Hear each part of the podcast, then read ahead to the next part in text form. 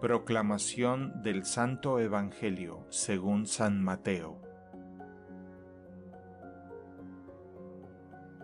En aquel tiempo llegó Jesús a la orilla del mar de Galilea, subió al monte y se sentó.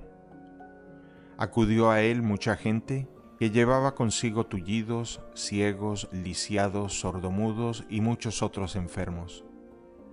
Los tendieron a sus pies y él los curó la gente se llenó de admiración al ver que los lisiados estaban curados, que los ciegos veían, que los mudos hablaban y los tullidos caminaban, por lo que glorificaron al Dios de Israel.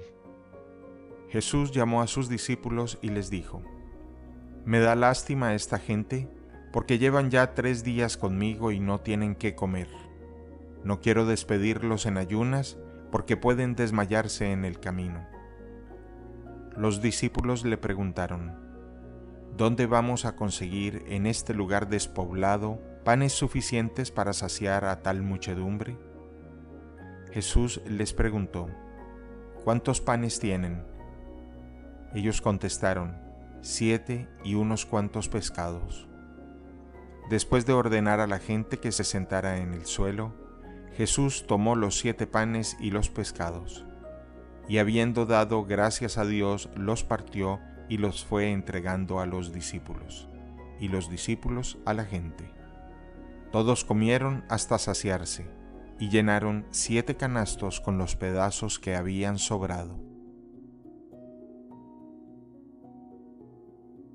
Palabra del Señor.